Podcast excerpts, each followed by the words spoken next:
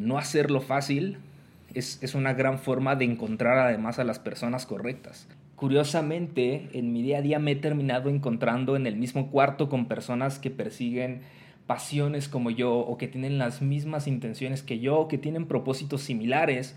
Y eso simplemente sucede porque la gente que no hace lo fácil termina encontrándose o son los que quedan en el cuarto mientras los que sí lo hacen se van y se, y se dedican a hacerlo fácil. No tiene nada de malo hacerlo fácil, pero, pero creo que esta lección para mí ha sido muy importante. Ha sido muy importante aprender que, que las cosas que importan, que las cosas que son relevantes, que las cosas que tal vez van a impactar tu vida, vienen de no hacerlo fácil.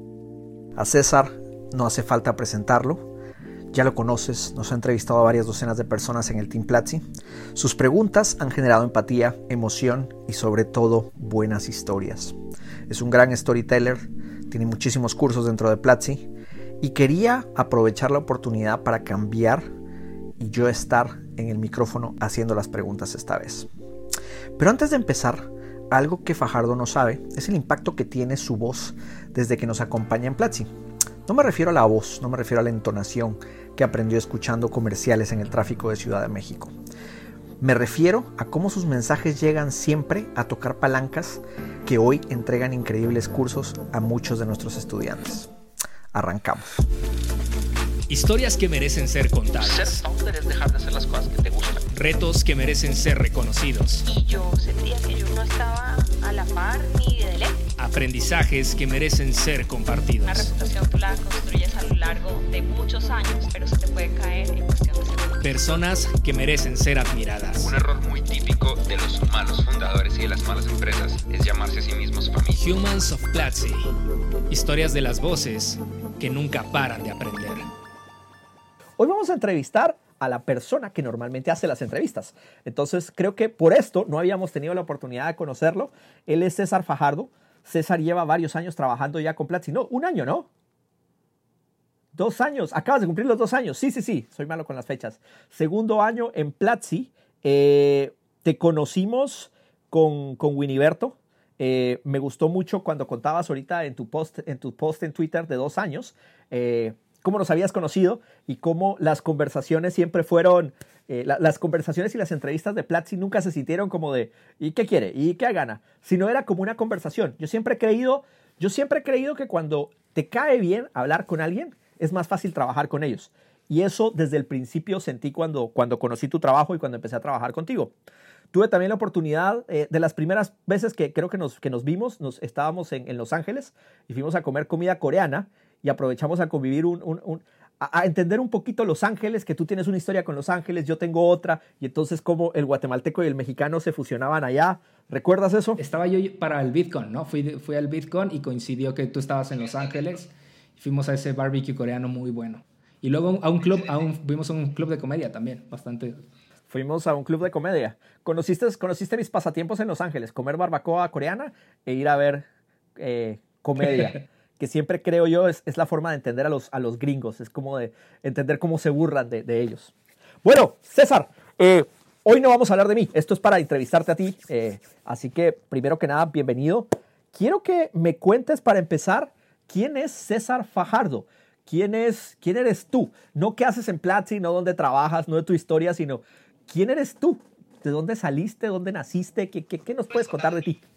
Bueno, e-, esa pregunta es súper rara porque hace sentir a la persona como demasiado importante, pero yo siempre he dicho que, vengo de una familia de, maestros y, eso siempre ha habido como esta intersección de maestros y artistas. Entonces, como que esa intersección siempre, siempre se dio en mí. Eh, soy una persona que es muy apasionado en general por las formas de expresión que existen y mi papá, por ejemplo, es esta persona eh, esto es curioso porque siempre le digo a Winiberto que él me recuerda a mi papá, eh, porque es esta persona que tiene todos los gadgets, que cree que todo se puede lograr, que ah, desarma las cosas y que quiere saber técnicamente cómo funcionan y todo. Entonces, eh, toda esta presencia como de la tecnología y de las herramientas viene mucho de eso, ¿no? Yo me acuerdo, y todavía a la fecha si voy a, a la oficina de mi papá es común encontrarme cosas que digo, no puedo creer que tengas esto. Él tenía estas primeras cámaras, era la primera cámara digital de Sony que tenía un disquete, le ponías un disquete de 3,5 y tomabas fotos. y, la usa, o sea, deja tú que la compró, sino seguido la usa, yo me acuerdo todavía en, cuando yo iba en la secundaria o algo así, que eso tiene 13 años, 12 años, que iba y me decía, no, necesito que me hagas un, un, listado de todos mis libros y les tomes fotografía en la portada con esta cámara. Y me da la cámara y es como, ¿cómo, cómo puedo usar esta cámara con disquete? Entonces, de alguna forma todo eso se, se fue influenciado. Mi hermano también, él, él, siempre ha sido como muy, muy pegado como al arte, como a, cantar, a la música, al teatro, etc. Entonces, como que de alguna forma todo eso ha sido como la intersección en la que llego y, al final, te digo, mis papás los dos son, son maestros, son educadores. Mi mamá es maestra de, fue maestra de, de kinder toda su vida y luego fue supervisora de la SEP y mi papá se dedica a la capacitación en general alrededor de seguridad. Entonces, curiosamente, hoy, además, los cuatro trabajamos en educación, porque mi hermano también trabaja en, en educación en Collective Academy. Entonces al final como que es curioso que todos terminamos haciendo un poco de, compartir lo que nos gusta hacer. Son, una familia de maestros, porque además es curioso, porque estamos hablando mucho de tu trabajo creativo, de tu perfil creativo, pero también algo que tiene que saber la audiencia es, hay varios cursos de César Fajardo en Platzi. Empecemos hablando de Fajardo, empecemos hablando del teatro.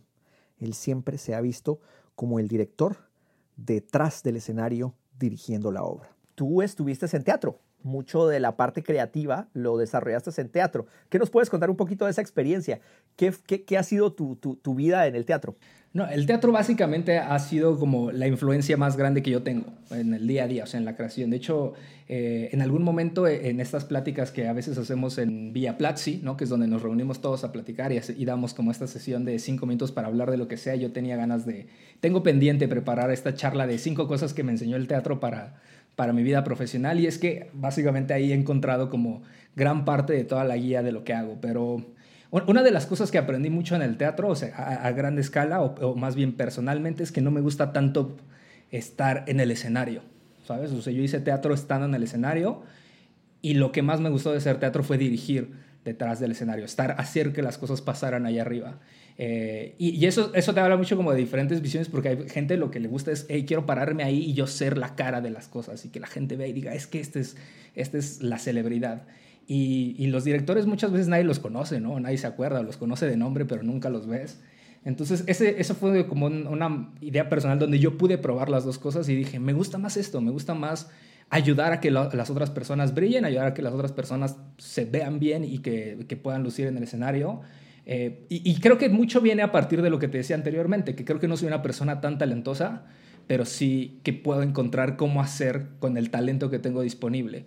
Y cuando hablo del talento disponible, no solamente es propio, sino también el, talento del elenco. ¿no? Es como, a ver, tengo estas personas para hacer este show, cómo distribuyo este talento para que funcione correctamente y, y tengamos lo mejor posible.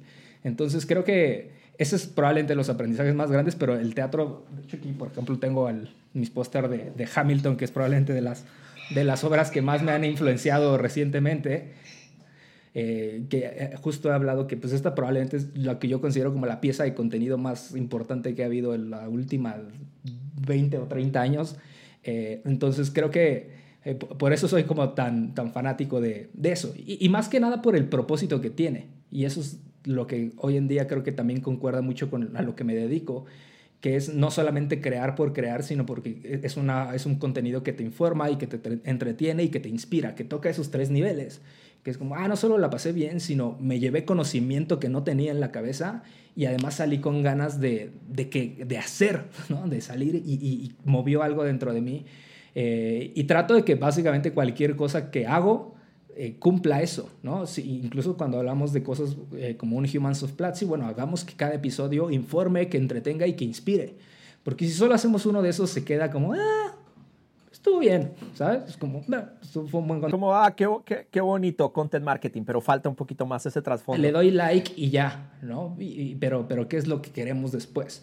Entonces, creo que eso es de alguna forma eh, mi, gran aprendizaje. Hay muchos, o sea, te digo, creo que no los podría compartir todos, nos iríamos todo el podcast hablando de todo lo que aprendí en el teatro, pero básicamente ha sido eso, ha sido como eh, el poder que tienes de, sensibilizar. Creo que de las frases que más me, llevo y, que yo utilizo mucho en el, en el día a día ejecutando lo, lo, que se le conoce como storytelling, es que yo tenía un director de teatro que él decía que cuando la gente sale de ver la obra, si sale hablando del vestuario, si sale hablando de la iluminación, de qué bien cantaste, de la nota perfecta, de la música, eh, probablemente no fue una buena obra, que las buenas obras la gente sale hablando de sí mismas y no sale hablando de la obra.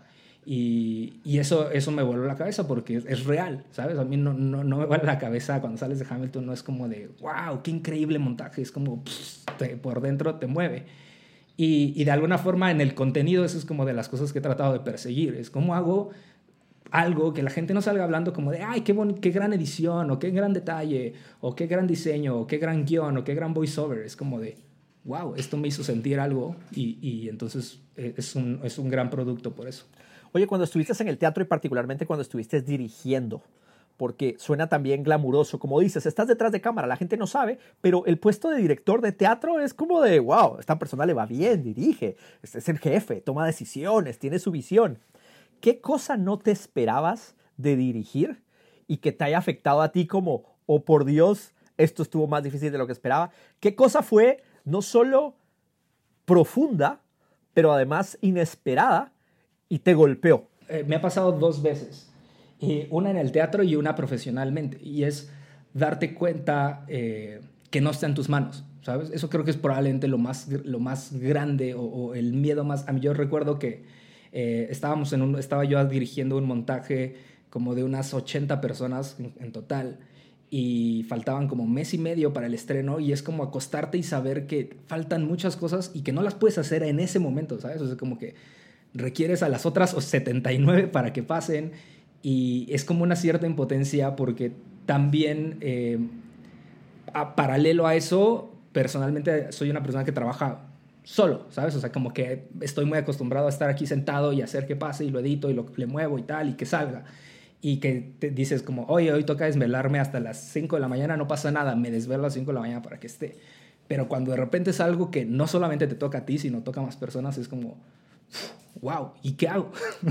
¿Qué hago? Porque no puedo hacer nada, o sea, estoy, me tengo, pues me voy a dormir, pero no puedo dormir porque sé que las cosas no están listas, pero no puedo hacer nada para que estén listas porque las otras personas están durmiendo y, no pasa nada. Entonces, ese sentimiento es súper fuerte.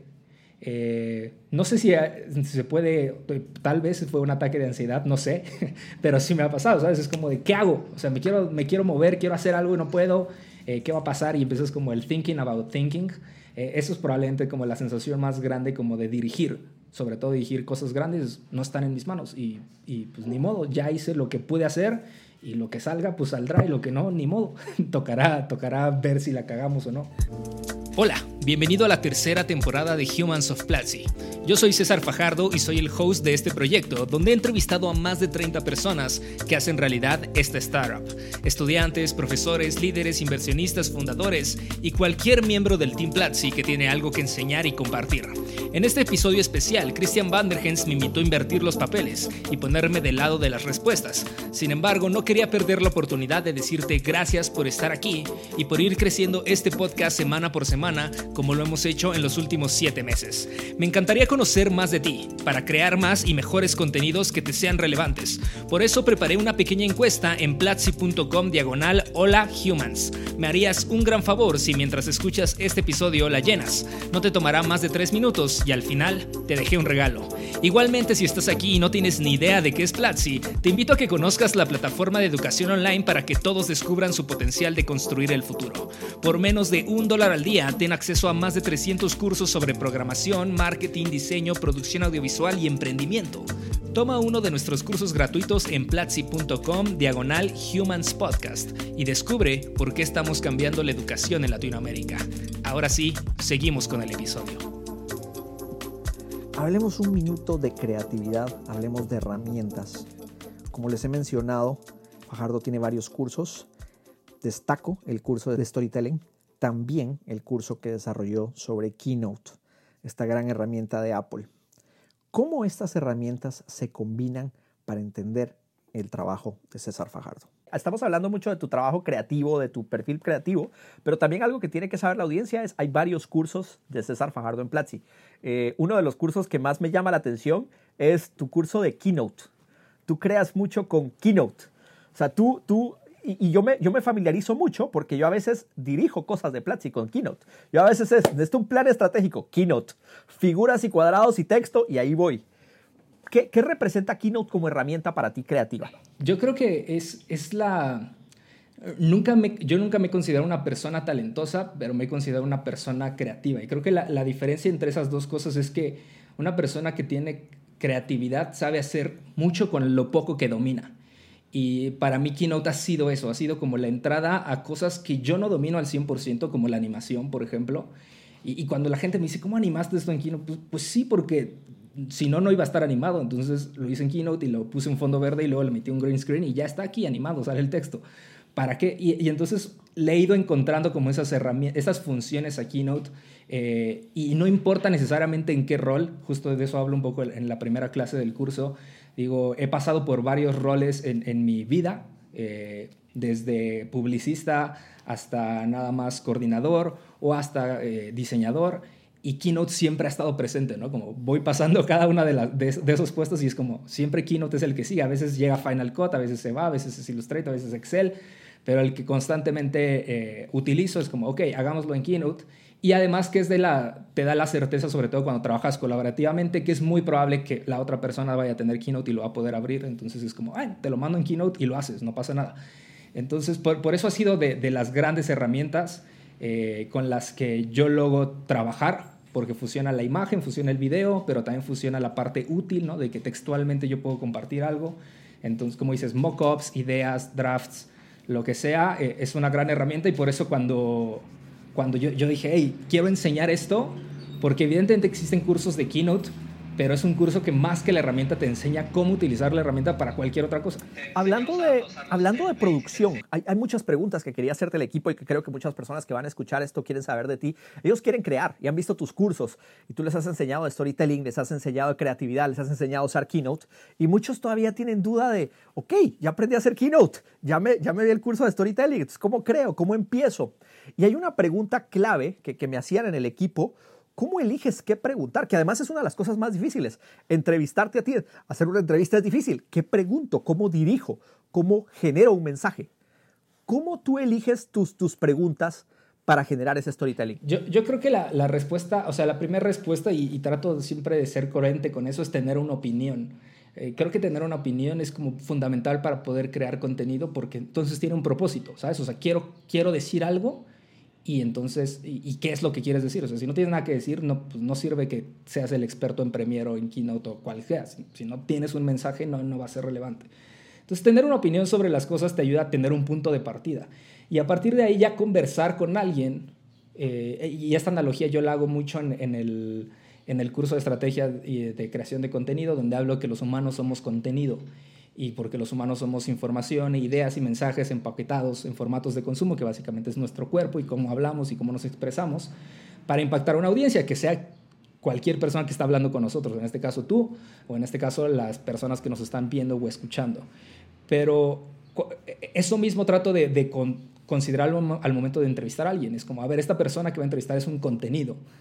¿Y cuáles son las cosas que más me, me, llaman la atención de este contenido? ¿Cuál es la historia que hay detrás?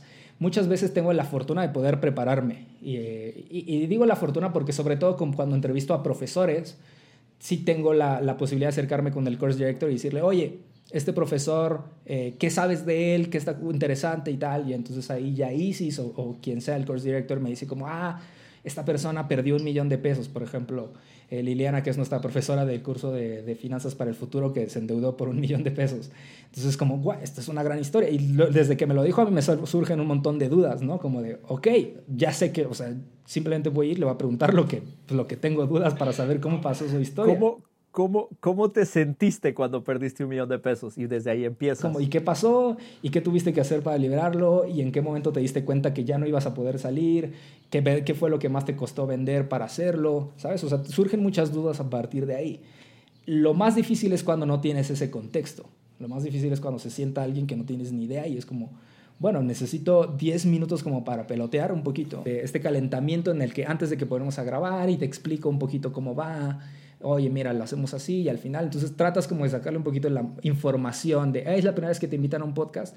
Sí o no, ah, sí, ¿a cuál fuiste? Ay, ¿qué tal estuvo? ¿Okay? Entonces tratas un poquito como de información casual para poder ya una vez que arranca la charla ir encontrando esta ruta. La, la gran ventaja del podcast es que no es, al menos en este caso sí, pero la mayoría de las veces no es en vivo. Entonces la gran, la gran ventaja es que después sí puedes como cortar y decir, hey, estas tres preguntas, o, encontrar el tema. Al final yo digo, ok, encontré el tema. En Humans of Platzi particularmente yo siempre escribo un intro y es un intro que escribo cuando lo edito, no lo escribo antes de grabar ni, ni grabando, sino cuando lo edito, lo escucho todo y digo, ok, este podcast se va a tratar sobre esto, porque eso es lo que yo le encontré que es lo más importante. Le quito las preguntas que distraen sobre eso y escribo el intro, ya dando un contexto al inicio, la gente entiende como, ah, ok, esto es de lo que se trata el podcast, entonces de esto me tengo que concentrar. Y es como, a ver, ¿cómo te endeudaste? O eh, qué es lo más difícil de dirigir una startup, o cómo es que terminas invirtiendo en Silicon Valley, naciendo en la Ciudad de México, ¿sabes? Entonces ahí como vas encontrando estos motivos. Pero creo que el punto, el punto de partida siempre es tener una opinión, porque la opinión lo que te hace es generar dudas. Y hay, hay esta frase que siempre... Estoy, estoy, estoy tomando notas mientras cuentas todo esto para yo hacer mi edición después. ¿eh? Quiero, que, quiero que lo tengas muy en cuenta. No, solo, solo quería eh, compartir esta. Es una frase que dice mucho mi papá. Mi papá, te digo, como es profesor, tiene como todas sus máximas, así que, que da durante sus cursos. Y hay, una que él siempre dice que es la, la calidad de, de la respuesta lo determina la calidad de la pregunta. Entonces eso también es como muy importante saber que si un podcast es malo, es porque yo hice las preguntas incorrectas, ¿sabes? O sea, yo hice malas preguntas y pues entonces las respuestas fueron malas. Entonces creo que eso es, eso es muy importante saber. Si alguien no te lo da, es como, ok, tengo que reformular la pregunta para que me lo vaya a dar. Yo no me considero como tal un experto entrevistando, pero de alguna forma lo he hecho varias veces. Dile, dile a tu padre que agradezco la presión que me, que me ha dado en este podcast y es, es que en, en, retrospectiva tendré que pensar en las preguntas que, que, hice y si fueran las correctas. Recientemente, recientemente hiciste una campaña para Platzi de, desde casa, que la grabaste en tu hogar. Eh, creaste, creaste una pieza para contar no solo la situación que estamos viviendo todos eh, actualmente por, por la pandemia, pero además una oportunidad para compartir un poco tu intimidad, tu casa, tu familia, tu perro, tu mascota, tu alacena, ¿Cómo, ¿Cómo manejas también esa parte interna? Eh, ¿Tienes algún conflicto con ello o te sale súper natural? ¿Es más fácil ser creativo en un lugar que conoces o, o hay alguna barrera? No, fíjate que eso, eso fue, eh, creo que fue relativamente fácil, ¿sabes? O sea, como en el momento en, en el que dije, ok, tengo que hacer esta pieza, eh, lo, lo, ideal es además pensar, o sea, pensar, hey, lo tengo que hacer aquí, entonces voy a escribirla de tal forma en que, que va a salir aquí.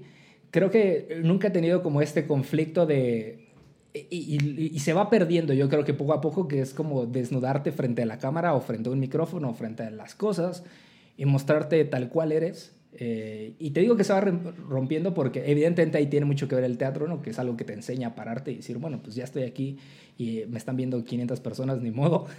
Pero, pero eso me ha ayudado mucho como a, a partir de, de, pararme frente a una cámara y pararme frente a un micrófono y decir, oye, pues lo hago, al final se vuelve una gran cualidad eh, se vuelve una gran cualidad poder ser una cara también en caso de que se necesite ser una cara.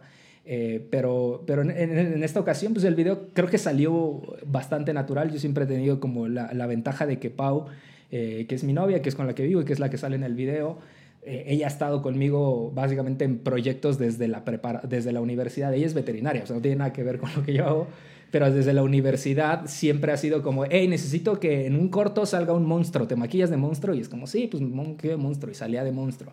Y oye, necesito a alguien con la luz, oye, necesito a alguien que aquí diga esta palabra. Y entonces siempre ha sido como, ha participado de alguna forma en cada uno de los proyectos. Eh, cuando hicimos el video de, de iMexican, eh, pues fue con ella con quien tocó, hey, necesito que salgamos a hacer tomas de ti en Bellas Artes dando la vuelta, vamos, y boom, tomas de ella en Bellas Artes, necesitan puertas, vamos, puertas. Entonces siempre ha sido como, siempre ha hecho este rol como de actriz o asistente de dirección o asistente de audio.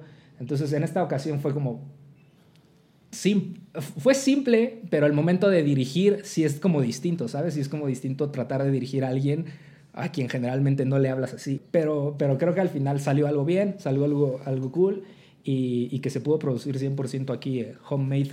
Bueno, y ya que hablamos de herramientas y hablamos de, de Fajardo como director, hablemos un instante también de su trabajo, cómo lo conocieron muchas personas, cómo lo conocen varias personas incluso antes de que llegara a Platzi.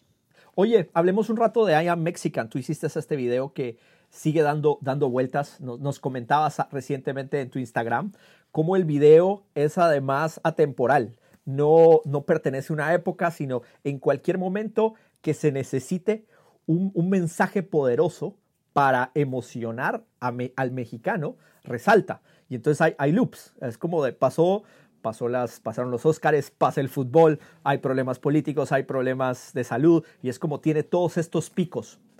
Eh, cuando tú creaste esta pieza, eh, cuando tú te pusiste a, crear esto, ¿hubo algo que no te gustó? ¿Hubo algo que se destruyó? ¿Hubo algo? ¿Cómo fue el proceso de corte? Porque es un video súper complejo, con muchísimas escenas, con un mensaje tan fuerte. ¿Qué, qué tan duro fue el proceso? Y hay muchos videos donde tú explicas esto, pero yo quiero entender el qué dejaste fuera, qué cortaste, qué nunca dio la luz con este proyecto. Fue un proyecto bastante natural, fue un proyecto que, o sea, es un- una pieza que yo tenía muchas ganas de hacer. Eh, Más que una pieza, era un pensamiento que yo tenía desde hace mucho tiempo ganas de compartir. O sea, era una teoría en mi cabeza. Eh, que como dices, he explicado varias veces esta, esta idea de cómo surgió con un tweet en el 2015 y luego esta teoría se fue alimentando como cada vez que los mexicanos ganaban. Y cuando Del Toro dice la, la- la frase de esta de I Mexican es como de, ok, me confirma mi teoría y digo, ok, ¿cómo, cómo lo hago? En ese entonces además yo ya tenía esta, esta, pues en ese entonces era un fanpage que era de Hunters, tenía como 200 mil personas, o sea, había una audiencia a quien mandarle el mensaje. Y dije, bueno, pues lo voy a hacer. Eh, poca gente sabe que incluso hubo una marca muy, estuvo así como a nada una marca de, de cerrar, o sea, de pagar eso y, y qué bueno que no pasó porque probablemente no hubiera sido igual de relevante si hubiera salido un logo al final. Eh, pero, pero al momento de hacerlo, eh, hicimos un primer corte. Gobierno de México. No, espero que no. No, era de, era de entretenimiento, digámosle, sí. Era una marca de entretenimiento. Y, y al final, eh, te digo, bueno, lo que pasa es, escribo el guion cuando, cuando sucede esto y le digo a mi hermano, le mando un mensaje a mi hermano, le digo, hey, hay que grabar este video, eh, tengo estas ideas, te los mando. Yo no me acuerdo en qué otra cosa estaba trabajando, eso fue como en febrero. Y él, y él este, que yo no podía, yo no podía hacerlo. Y le dije, te mando esta, este, estos textos, tal, hagamos el video. Y él se graba y es este video que está ahí en YouTube, de hecho, se dice, ¿por qué los, ¿por qué los directores mexicanos siempre ganan en Hollywood? ¿O por qué conquistan Hollywood? Algo así. Y es un video que si tú lo analizas textualmente, trae casi todas las ideas de Mexican, pero no trae como el storytelling correcto porque se hizo como rápido, eh, porque pues creímos como, ah, este es el formato, no, no, no vimos como un gran potencial ahí, sino era más bien como sacarnos esta, esta idea de este mensaje que quería enviar. Y cuando no, cuando no pegó, creo que la gran ventaja fue, hey, lo podemos volver a hacer.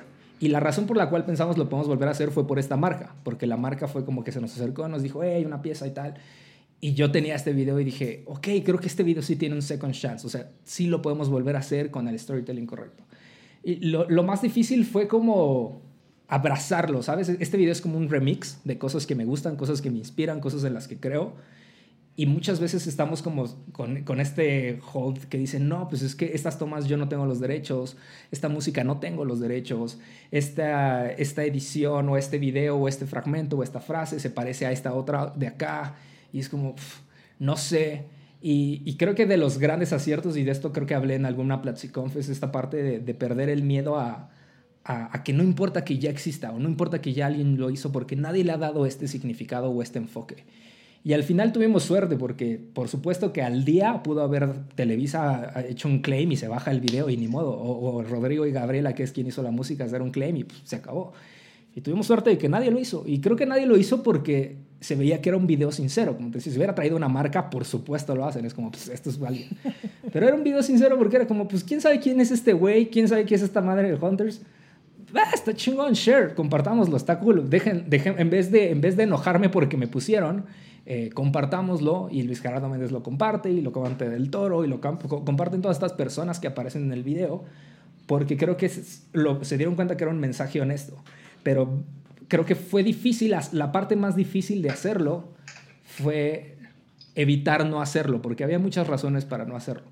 Eh, siempre, siempre he sido creyente de esta idea de, de, no hacerlo fácil y de ahí está eh, una pieza que hicimos con Juan Pazurita sobre eso, eh, de, de, no hacerlo fácil, porque por supuesto que era más fácil no hacer este video, porque era como, güey, si nos metemos en pedos legales con Rodrigo y Gabriela, y, y nadie nos lo había pedido, era como un video, pues eh, lo vamos a hacer porque quiero hacerlo, porque no pasa nada, pude haber ese domingo solo ver los Oscars y ya, pero, pero hicimos pero, el video. Pero lo hiciste, pero lo hiciste y, y, y contó. Oye, ¿qué fue lo ¿Qué fue lo más raro que te pasó con ese video? ¿Cuál fue el mensaje más extraño que te llegó? ¿Cuál fue el favor más...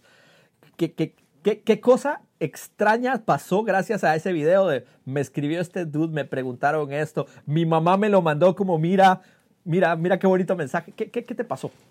Mira, lo, más extraño, y es muy curioso porque lo más extraño acaba de pasar hace como dos meses. Han pasado muchas cosas, pero lo más extraño pasó hace como dos meses. Eh, y voy, a em, omitir nombres, pero me, me escribió una celebridad mexicana. Eh, me, llamó, me escribió por Twitter, eh, me puso, hey, no, por Instagram, hey, me, me, puedes pasar un número para hablarte? Y le hablé. Y dije, qué raro, pues ahí la palomita azul, luego, luego volteé a saber, ¿no? ¿Quién es? Ya obviamente lo conocía, le escribí, ¿qué onda? ¿Qué pasa? Y me marca, ya era, ya era cuarentena y todo, porque estábamos encerrados en casa y todo. Y básicamente me habló para preguntarme por qué él no salía en el video. Me dice, oye, es que me llegó este video, me lo mandó eh, una, una, muchacha que me cuida mi bote en Miami. y, y, me dijo, oye, está, me, me recordó a ti y yo lo veo y de repente voy avanzando, voy avanzando y me doy cuenta que no salgo. O sea, yo emocionado porque digo, ah, por supuesto, ahorita vengo, ahorita vengo y no salgo. Y quisiera saber cuáles son los estatutos de Hunters para seleccionar a los mexicanos exitosos. Y yo así como, ¿what? ¿De verdad me estás hablando para preguntarme? A mí yo soy, yo soy una persona que hizo un video sentado en un escritorio. O sea, como... Y pues obviamente pues di así como mi, mi, pues le di, oye, no, pues mira, la verdad es que se hizo una selección y tal, y la verdad es que no, no, yo solo quería saber si no es nada personal en contra mía y todo porque mis abogados te iban a escribir y todo, y yo como, what, ¿por qué? ¿Qué está pasando? Al final, pues como que hablamos como 40 minutos, como que quedamos ok, y así como, ah, no, ah, bueno, perfecto, yo solo quería saber que no era personal ni nada. Y, y ahí cuando, pasó... Cuando, cuando pensé en esta pregunta, no creí ganarme una respuesta tan jugosa como esa, quiero que sepas. Eh, tienes la premisa, nadie, nadie lo había contado más allá de, de mi novia, pero estuvo muy loco, yo sí dije, ¿qué, ¿Qué onda? Y te digo, eso es increíble porque sucede dos años después de la publicación. O sea, es una persona que me dijo, yo no sé por qué me lo perdí, no lo vi, pero lo vi, lo vi hoy. ¿Y, ¿y qué onda? Porque llego, yo... llego, llego dos años tarde y lo más importante es que lo vi completo dos veces y no salgo. ¿Qué pasó, güey? sí, ellos querían saber con cuál eran el, los estatutos. La, la pregunta más importante, independientemente de esta historia, eh, ¿hubieras considerado a esta persona? ¿Cumplía los requisitos o estaba no, totalmente fuera de sí. tu... La realidad es que sí, yo le dije, mira, la verdad es que no, o sea, pues por tonto supongo, o sea, no lo pensé, pero sí, pero es que fue, fue ridículo al punto en que prácticamente me, le, me leyó el currículum, o sea, me leyó, no, es que yo gané esto y ya estuve en tal y tal. Y, y yo así como, no, pues sí, o sea, por supuesto que si te pudiera poner ahorita te pondría, pero no sé, no saliste en ese entonces, X. Eh, pero podemos, podemos grabar otro, nos inventamos otro, no sé. Exacto, le dije, pues si quieres hacemos otro y lo compartes y ya, no pasa nada. Pero, pero sí, eh, la verdad es que sí estaría, ¿sabes? Yo le dije, no, no tengo nada personal, está bien chido lo que haces, te pondría. Pero sí se me hizo muy, muy extraño que, que estuviera yo recibiendo llamadas de famosos. En, supongo que la cuarentena lo tenía muy ocioso también. Oye, también una, la, un, una ventaja de la viralidad es que la gente conoce tu trabajo y de repente tienes mucho acceso. De repente te, te hablan artistas famosos con un ego comprometido para, para pedirte qué pasó, pero también te define. Para mucha gente tú eres el man de I am Mexican, es como el que hizo ese video. Y es salir, es, es difícil que te saquen de esa burbuja. ¿Cómo lo manejas y cómo, te, cómo, cómo, cómo, cómo haces cuando estás con amigos y de repente por la calle es como de, ay, te presento a Fajardo, él es el de I Mexican?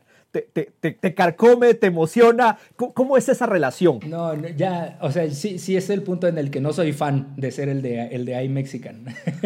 Porque además es incómodo cuando responden que no y es como, ah, mira, te enseño el video, ¿no? Y lo ponen y es como de, ok, eh, creo que... Es como, ya lo vi. Sí, sí, sí, lo, sí, sí lo ponen y es como, no, viste un video y, ah, creo que sí. El, sí, por supuesto que hay un momento en el que ya dices como, ok, no es, no es lo que he hecho, ¿sabes? O sea, es como una pieza de todas las cosas que he hecho. Y por supuesto que es una gran pieza y por supuesto que es una pieza que cuando yo la estaba haciendo sí decía, puta, esto, esto le va a ir muy bien. Eh, pero antes de eso, o incluso antes de Mexican, yo había producido piezas ahí directamente en Hunters igual, con 12, 14, 15 millones de reproducciones. Que, que, probablemente, te digo, no tocaban, no hacían sentir a la gente a este nivel que se quedaba, ¿no? Era como de, claro, ese es el de este video. Ahí tengo mis teorías de por qué, por qué pasó lo que pasó, o, o más bien por qué este video produce lo que produce, pero pero sí, por supuesto, sobre todo cuando, cuando de repente como te pones en el spotlight, como dices, sobre todo en las primeras tres semanas o dos semanas después de liberarlo, y que sale en la tele y que te entrevista. Me entrevistó Marta de Baile también, así como Marta de Baile, quiero hablar con Marta de Baile tiene como el programa número uno de todo Latinoamérica en radio, en podcast. Y, y por supuesto que llega gente que se empieza a interesar en ti.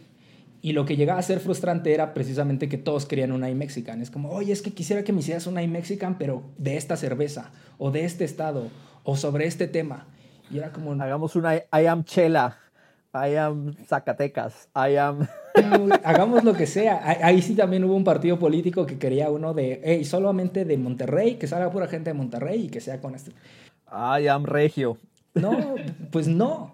¿Sabes? Y, de alguna forma las personas que yo más escuché o, los proyectos o con la gente que entablé relación post o que se acercaron a partir de eso, fue la gente que vieron el video y luego se metieron al canal y dieron scroll y vieron más cosas y dijeron, hey, esto está muy cool, esta persona explica cosas muy chido frente a cámara, tratan de tener este estilo, tienen como comedia, tal, porque básicamente si tú entras al canal de Hunters vas a ver que videos como el de iMexican hay uno o dos de los 40 que ha habido.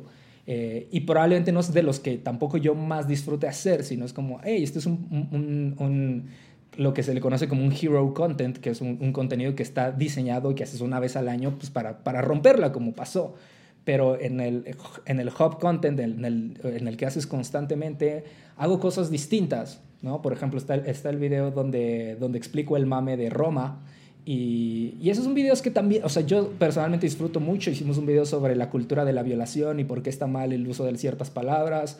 Eh, hemos hecho muchos videos como mucho, hablamos uno sobre el privilegio, que es de los últimos que hicimos, sobre el Bitcoin. O sea, ah, son cosas que yo diga, ok, esto deberíamos de hablar de esto y nadie está hablando de esto, pues hablemos de esto de una forma en la que puede ser entretenido, inspirador e informativo.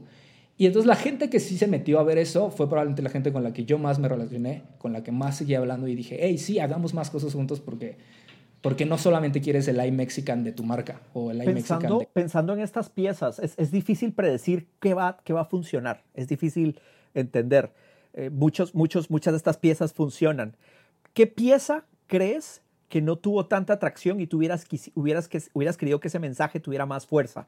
Es este de la violación, es este sobre Roma. ¿Qué, video, qué video quedó corto para tus expectativas iniciales de cuando lo estabas creando? Hicimos un video eh, como en alianza con Netflix, que luego ya no salió con Netflix por distintas razones, pero al final sí salió en el canal de Hunters que se llama No estás sola. Y es un video precisamente sobre, sobre las mujeres y que hicimos con el, con el foco al 8 de marzo. Y esa pieza es una gran, o sea, yo personalmente lo veo y digo, esta es una gran pieza, o sea, es una gran pieza eh, porque no solamente tiene un gran mensaje y no solamente visualmente es muy bonita, sino además fue la primera vez que trabajamos con una agencia de animación para que estuviera 100% animada, que tuviera como, o sea, es, un, es una gran pieza que yo, por supuesto que no puedes predecir al 100% que algo va a pegar o no, pero también está un poco diseñada para tener cierto push de parte de Netflix y que luego cuando, cuando ya no salió en Netflix y tuvo que salir así como, pues nosotros publish y a ver qué tal le va, eh, no corrió con, con, el éxito que, que, tenía que correr, o al menos que aspirábamos correr, que, que corriera. Es ah, decepcionante y no decepcionante porque creo que no lo hicimos con ese fin. Eh, creo que no, no estamos, no, o sea, yo al momento de, de, hacer algo no estoy obsesionado con que tenga muchos números, por supuesto que si lo pueden ver 10 millones a que lo vea un millón, pues que lo vean 10 millones, mejor aún. Pero, pero sí, yo creía que es una pieza que va a conectar y yo creo que toda, algo de lo que tengo fe todavía es que no muere, que es parecido a iMexican. Y tengo fe que tal vez... Puedes, puedes, puedes seguir intentando el próximo, el próximo 8 de marzo. Tal vez en un año lo, lo relanzo y ¡pum! funciona, ¿sabes? Pero, pero creo que el, fue una, es una gran pieza y eso ha sido particularmente. Este es un momento importante para que yo les recomiende a todos que vean esta pieza de No está sola, eh, que básicamente es, es, un video que merece más views. Y no, para, y no para que Fajardo se sienta mejor como persona, sino porque es un video con un mensaje importante. Eh, que, que, creo que eso al final es importante. Hay, hay cosas que, que, te importan ni siquiera no, no porque seas tuyo, podría ser un proyecto en el que participaste menos, pero podría tener una, una fuerza, definitivamente. Sí, de, hecho ahí tengo, es, es, raro el canal de YouTube que tengo, porque no es mi canal, o sea, el, de César Fajardo, pero ahí tengo, tengo como segmentadas listas porque prácticamente yo no publico nada en mi canal. Eh, entonces pongo así, tengo una lista que dice como mis hits, probablemente por alguno de estos es que llegaste a este canal y luego tengo uno que dice cosas que no son hits pero deberían. Y tengo ahí como una selección de cosas que he hecho que, que creo que son grandes contenidos pero que, que no triunfaron. Eh, Tienes, tienes, decías algo súper importante y es que hay que tener ideas puntuales, hay que tener opiniones fuertes, hay que ser opinionated para poder realmente hacer buenas preguntas y dirigir. ¿Me puedes contar alguna opinión fuerte que hayas tenido en la vida que cambió? ¿Algún tema donde tú decías, no, yo soy republicano o demócrata y de repente cambié? ¿Alguna opinión fuerte que tuviste durante tu juventud, durante tus últimos años, que cambió y por qué? Hay, varias. Hay varias. Eh, hubo una que, recuerdo que en esa primera entrevista que hablamos, que te digo que yo no sabía que era entrevista, te, la compartía, que era como este, y, y algún momento hice un video sobre México, y era un video como bastante polémico, es un video que borré, eh, que no existe ya, pero, pero más allá, la razón o, el, objetivo era como esta idea y que además se, se, se empuja mucho mediáticamente de que no escuches las críticas, ¿no? Y que los haters eh, no solo están ahí para dañarte o que te dicen te echan odio porque te tienen envidia. Y, y como creador al inicio es fácil asumir eso y decir, sí, claro, ¿no? O sea, quienes me dicen que prefiero que me odien a que me ignoren y todo este tipo de cosas que, que te digo que hay como mucho porn allá afuera de la gente tiene envidia y tú solo sigue. Creo que aprender a escuchar las críticas es súper importante y, y, lo, y lo aprendí con esta pieza donde yo la subí y le empezó a ir muy bien, pero también empezó a haber como muchos comentarios fuertes alrededor de, hey, esto está mal, esto no debería decirse así, esta, este, esta idea es peligrosa, esta opinión que te estás teniendo tal vez no está bien fundamentada en esto. Y al inicio lo ignoré y dije como, nah, eso pasa, porque además creo que tal vez poca gente lo sabe, pero antes yo trabajaba en deportes y me dedicaba a dar mi opinión en deportes. Y en deportes, obviamente, si yo digo, hey, eh, Chivas es mejor, todos los americanistas estás acostumbrados a que te digan, ah, eres un estúpido, no sabes nada, tal. Entonces estás acostumbrado a recibir el hate y a ignorarlo. Tratas de, de clasificar el hate a las, a las críticas reales, a gente que te está diciendo, es que esto no es así. Si te ciegas, puedes caer en esa idea de, "Pff, no me importa, ¿no? No importa. Si, si no estás de acuerdo es porque eres un tarado o porque me tienes envidia.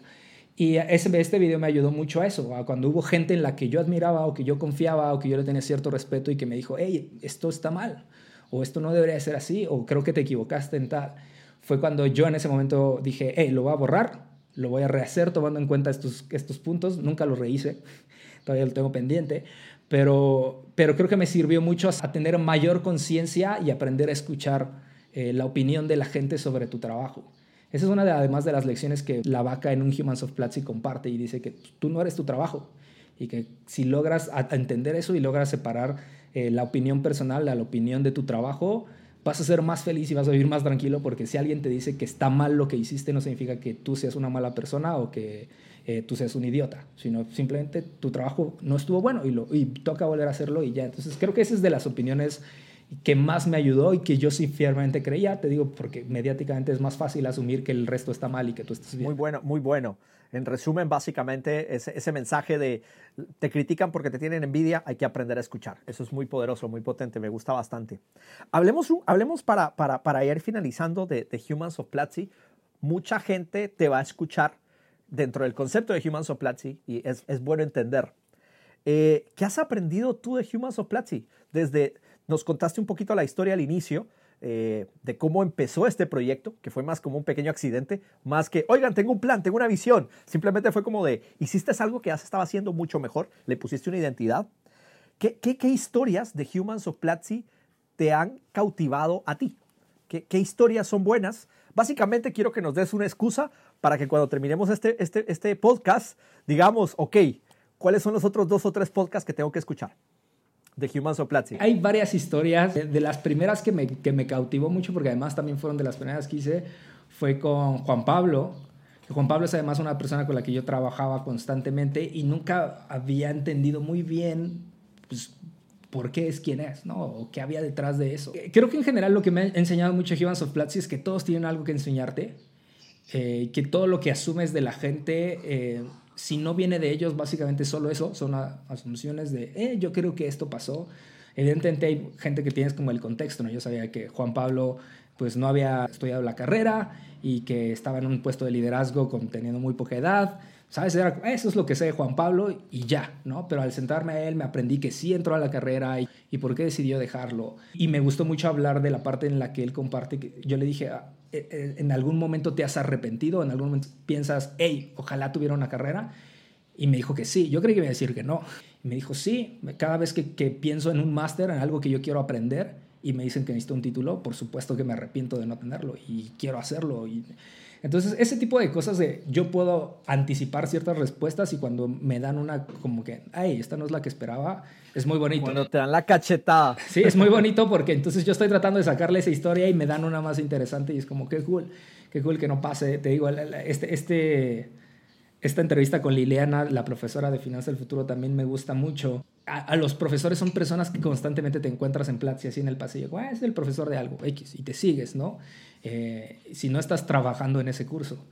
Y, te das cuenta que ojalá pudieras sentarte con todos los profesores a sacarle como toda esa información, porque hay mucho que, puedes aprender eh, del profesor. Y hay muchas cosas que no salen a cuadro. Básicamente, lo, lo que más ha reforzado Platzi, eh, Humans of Platzi, entrevistando con profesores, es eso. Es como, hay un montón de conocimiento que ellos no, no pueden poner en el curso porque lo que ponen en el curso es conocimiento, pero la experiencia, todo lo que vino detrás, cómo llegué ahí, que me equivoqué, todas esas cosas a veces no da tiempo o no salen o solo tenemos la primera clase para compartirlo. Entonces como Humans of Platzi ayuda a sacar eso. Entonces creo que el de Juan Pablo, el de Liliana, me gusta mucho también el de Erika Luna porque el de Erika Luna habla, eh, Erika Luna es una persona con la que yo convivía como constantemente y esas personas que tú crees que conoces muy bien, de repente cuando entras ahí es como, órale, todo esto no lo sabía ella es una persona que pues yo, o sea, siempre hacemos como burlas de que con todo el mundo se hace amigos y a todo mundo le cae bien y todo mundo quiere ser el centro de atención. Y cuando me cuenta como el método que hay, o sea, me dijo, no, es que yo lo he estudiado, este libro lo estudia y lo dice que lo haces así, y así, es como, wow, yo no, yo no creí que fuera a ser así. Entonces creo que ha, ha habido muchos ahí, uno del, también de los más recientes ha sido precisamente el de Rodolfo, eh, porque pues Rodolfo es un gran inversionista en general y, y, yo nunca lo había conocido, o sea, nunca he hablado con él y Cristian, tú, pues, tú me dijiste así como, hey, va a ir Rodolfo y, siempre Rodolfo ha sido como, hey, tengamos cuidado con Rodolfo, pues es alguien importante. pues mi visión, te digo, mi perspectiva de inicio es como, esta, esta persona es un genio. Y, y, así, y cuando me senté a hablar con él, me, me gustó mucho saber que es, es, un tipo muy listo, o sea, que es un tipo muy listo, pero es un tipo que, que que hizo las cosas bien, ¿sabes? O sea, como que yo no entendía, por supuesto, cómo llegó de A a, B, pero cuando ves su camino es como, claro, él, es una persona muy inteligente que hizo las cosas bien, que hacía las cosas en las que confiaba y fue como, pum, pum, pum. Esta frase precisamente donde, donde él dice, yo creía que al MIT iban genios y luego me di cuenta que yo trabajaba con pura gente que ha habido el MIT y pues que yo era igual que ellos, entonces apliqué al MIT y, y entré, ¿no? Entonces como, sí, es, es un dude normal como yo, nada más que hizo las cosas y eso, eso me, me, pareció muy interesante porque muchas veces creemos precisamente que estas personas son genios así que están en otro nivel y la realidad es que más bien son personas que, que se dieron cuenta que pueden hacerlo y lo hicieron. Oye, y la última pregunta para, para, para finalizar. Un poco más de, de tu visión. ¿Qué, ¿Qué, vamos a ver de, de, de Fajardo en el futuro? ¿Va a ser una obra de teatro? ¿Va a ser una película? ¿Va a ser más YouTube?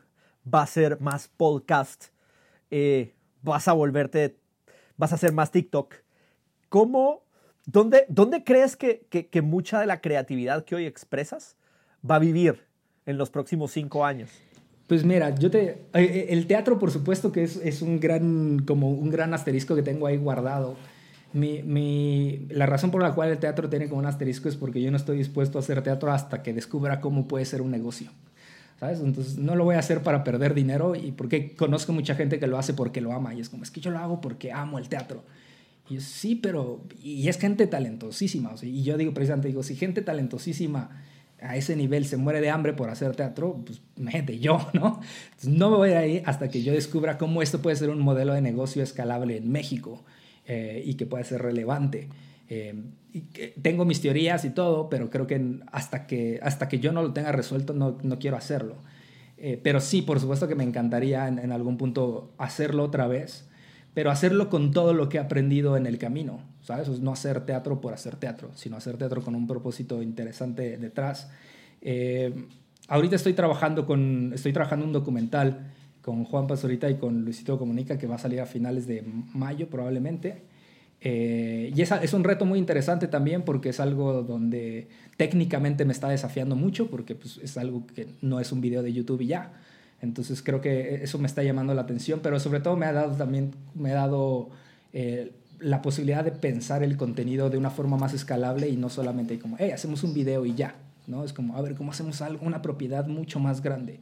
¿Cómo hacemos algo que no solamente viva y muera en tres semanas en YouTube, sino que de constante? Finalmente, los, si tú te fijas, el gran negocio en el, en el entretenimiento está las franquicias. Y es como, cómo construimos franquicias que vivan. Y por franquicias me refiero a un Stranger Things, a un Star Wars, a, un, incluso un explained, ¿no? Como un explained es como hago explain the mind, hago explain the body, hago explain the sex, hago todos los explains, ¿no? Entonces, las franquicias o los productos escalables me llaman mucho la atención.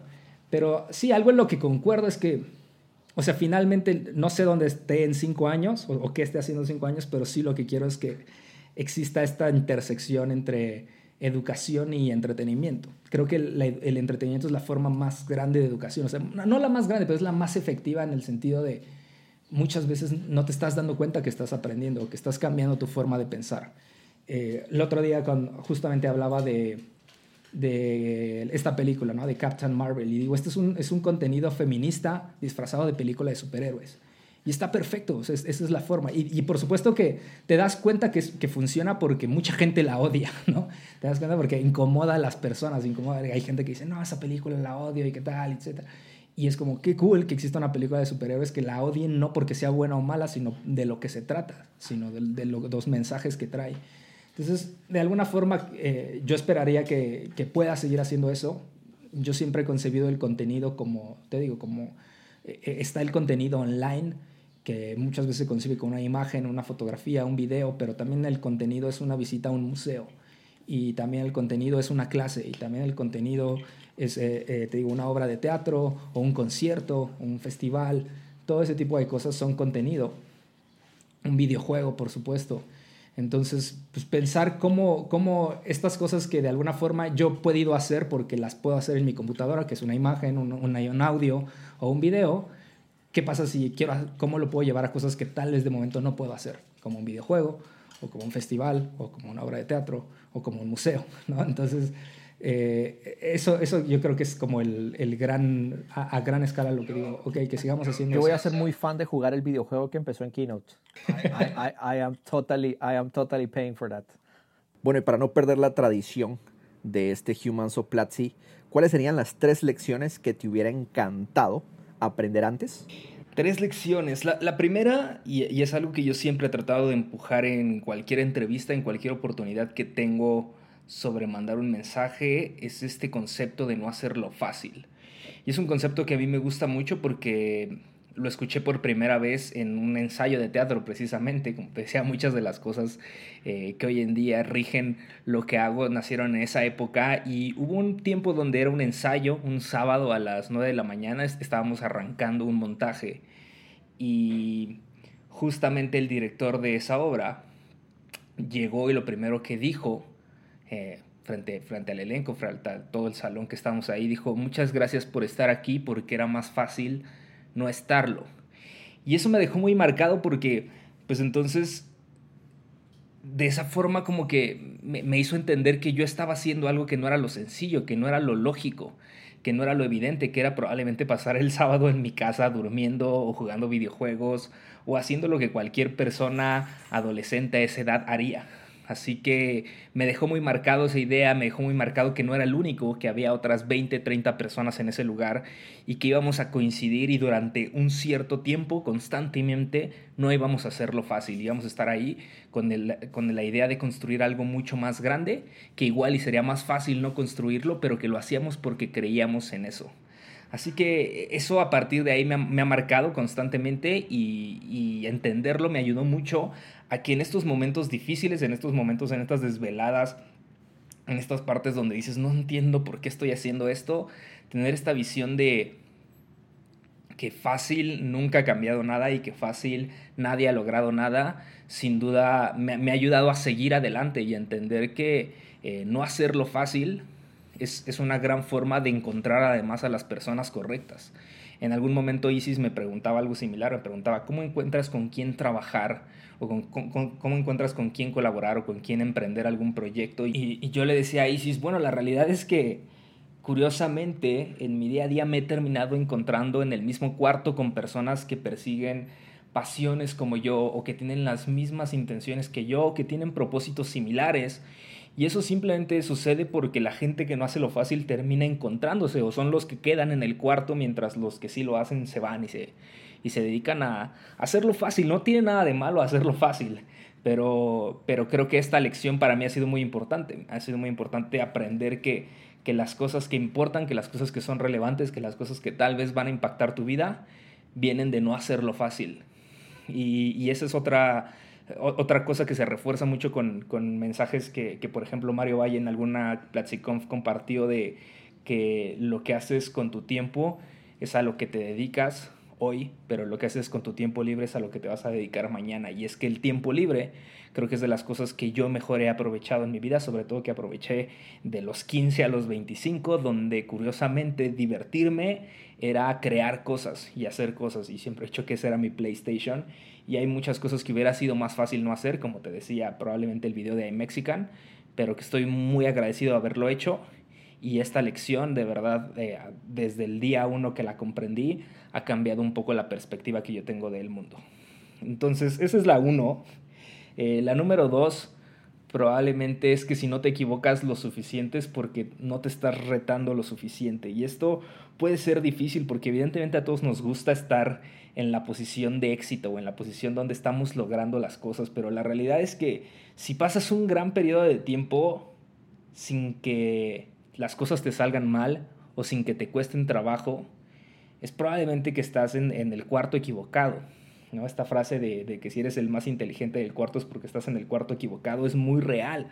Eh, si si constantemente eres la persona que más se le facilita hacer las cosas, entonces tal vez no estás haciendo las cosas correctas, tal vez deberías de, retarte un poquito más, porque eventualmente llegará algo mucho más grande y simplemente estar acostumbrado a jugar en un nivel 5 y de repente te llega un reto de nivel 8, un reto nivel 10, eh, te va a golpear en la cara. Así que es mejor estar cada que terminas un nivel, no quedarte ahí, sino seguir y, perseguir, perseguir, perseguir constantemente esta forma en la que te estás retando y, perderle miedo a equivocarte, perderle miedo a, a, saber y estar consciente que no eres el mejor, porque la realidad es que es muy poco probable que lo seas. Así que esa segunda frase me marcó mucho, me costó mucho trabajo entenderlo, eh, porque pues estaba, hubo un tiempo donde estuve acostumbrado a que todo saliera bien y de repente cuando te sale mal, puede golpearte en el ego, pero es un, es un golpe que necesitas que llegue. Y precisamente creo que va un poco de la mano. La tercera es que ser muy bueno no es suficiente. Y por mucho tiempo, al menos personalmente, creí que tener eh, muchas capacidades o que tener un talento increíble bastaba para que las cosas salieran bien, no solamente profesionalmente, sino también personalmente, que tú podías resolver las cosas si eras lo suficientemente bueno. Y la realidad es que llega un punto en el que, que ser bueno no es suficiente, que necesitas acudir a más gente, que es mucho más relevante eh, comprar voluntades, conocer a las personas correctas, armar un equipo que sea capaz de, de hacer o de multiplicar lo que tú estás haciendo. Y eso es difícil porque siempre nos han eh, sembrado esta meritocracia de si tú te esfuerzas mucho lo vas a lograr y si tú te esfuerzas y tú trabajas y tú no necesitas a nadie y tú solo lo puedes hacer, cuando la realidad es que ser muy bueno no basta. Hay muchos otros factores que implican en, en lo que sea, no importa qué estés buscando, pero ser bueno no, no, no, no va a ser suficiente a menos de que estés buscando algo muy pequeño.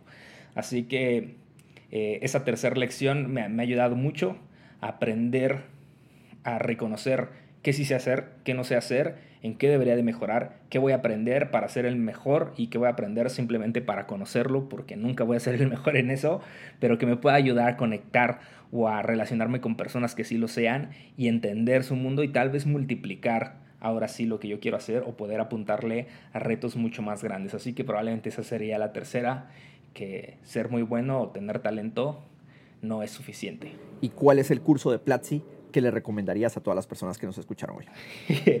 no, soy fan de, de, la gente que viene a Humans of Platzi y siempre promociona su curso, pero la realidad es que el curso de creación de contenido, estrategia y creación de contenido, que, que fue el primer curso que grabé con Platzi, creo que es un curso fundamental para cualquier persona que quiera entender Internet hoy. Eh, y no, no, hablo desde el punto de vista técnico, sino desde el punto de vista social y desde tal vez también desde el punto de vista económico. ¿Cómo funciona esta relación del contenido en Internet? Porque básicamente es para lo que el 90% de las personas hoy se conectan a Internet, es para consumir contenido. Y esta pandemia y todo este tipo de cosas donde hoy en día vivimos nos han dado la razón en que el contenido y el entretenimiento son unas funciones eh, fundamentales, son necesidades básicas del humano. Porque yo solamente quiero que, te imagines cómo sería tu cuarentena sin un libro que leer, sin una canción que escuchar, sin una película que ver, eh, sin un juego que jugar.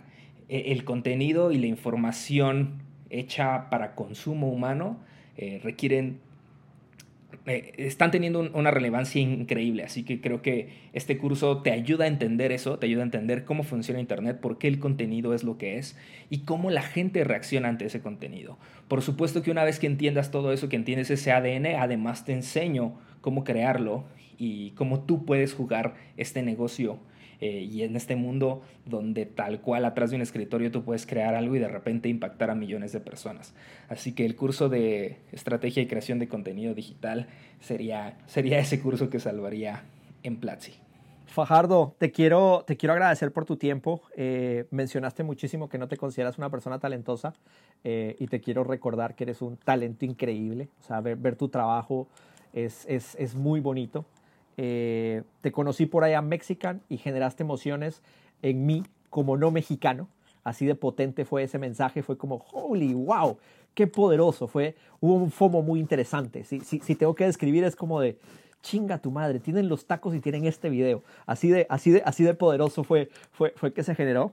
Eh, te quiero agradecer por, por Humans of Platzi, eh, que, que, qué pena que, que tenga que ser yo quien te entrevista y que, que no puedas tú simplemente ser parte de esto. Tomaré los consejos de tu padre para hacer un mejor, un mejor programa y espero que funcione. Y, si no, pues tomaré todos los cursos para intentarlo de nuevo. Lo bueno es que podemos, podemos intentarlo. Gracias por el tiempo. Se nos acabó la horita de, transmisión. Eh, y espero muy pronto que esto esté, esto esté producido y editado para que lo puedan revivir y lo puedan ver ya con cortes. Eh, gracias. Miren el video de No está sola. Eh, y si quieren seguir a, Fajardo, eh, está en redes sociales. Eh, búsquenlo en Platzi. Voy a hacer un post. van a llegar a él. Es, fácil encontrar a, don Fajardo.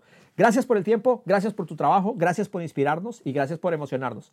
Y, y no olvides, hay talento, hay talento eh, agradezco la humildad y agradezco que nos lo digas tanto a nosotros como yo no soy talentoso, yo no soy, porque entonces creo que todos nos sentimos chiquitos como mierda, entonces yo dónde estoy, cabrón. no, no, no, para nada. Muchas gracias, Chris. Y nada más te digo, eh, avisarles que Humans of Platzi va, va a seguir, eh, que se están grabando muchos otros episodios. Y, y, pensar y recordarles que como esto escaló mucho. Eso me gusta mucho de Humans of Platzi. Es el proyecto. en algún momento Granata me dijo, haciendo una campaña, algo, en algún momento me dijo como, una botella de agua es solo una botella de agua, pero mil botellas de agua son arte. Y creo que eso es lo que pasa con Humans of Platz. Hicimos un, podcast, pues ah, hagamos uno en podcast. Y luego hicimos otro, luego hicimos otro, luego y van casi 30 y el, justo el otro te decía, hey, ya tengo, casi, ya tengo más de 100 lecciones del equipo Platzi que vea que iba a aprender antes. Y luego nos dimos cuenta que además vendía y que además que generaba views y que crecía y todo. Y dijimos, hey, sí, ya tal vez cuando hagamos mil es arte, ¿no? Eh, la, clave es como aferrarte y repetirlo y, seguir iterando y, y ir midiéndolo eh, que creo que es de los grandes aprendizajes que también he tenido. Excelente. Muchísimas gracias. Gracias a todos los que nos acompañaron. Me quedan 13 segundos para que esto se acabe. Así que eh, gracias por acompañarnos. Gracias por dedicarnos una horita a las personas que estuvieron ahí. Y muy pronto en Humans on Platzi, la entrevista a Fajardo. Nos vemos para la próxima. Chao. Gracias por escuchar el primer episodio de la nueva temporada de Humans of Platzi. Si llegaste hasta este punto, quiero pedirte un favor y darte un regalo. El favor es que vayas a tu red social preferida y me compartas qué es lo más valioso que aprendiste en este episodio. Taguéame en Twitter como arroba Fajardo o en Instagram como César Fajardo. El regalo es que si aún no tienes una membresía de Platzi, quiero darte acceso a una clase gratuita de mi curso de estrategia y creación de contenido digital. Accede a ella entrando a platzi.com diagonal humans. Tienes una semana a partir del lanzamiento de este episodio para tomarla. Te recuerdo que este podcast sucede semanalmente, pero que al mismo tiempo cada jueves se publica en el mismo lugar The Makers, un podcast sobre cultura digital que te recomiendo escuchar. Si te gustó este episodio te pido que lo compartas en tus redes sociales utilizando el hashtag Platzi Podcast.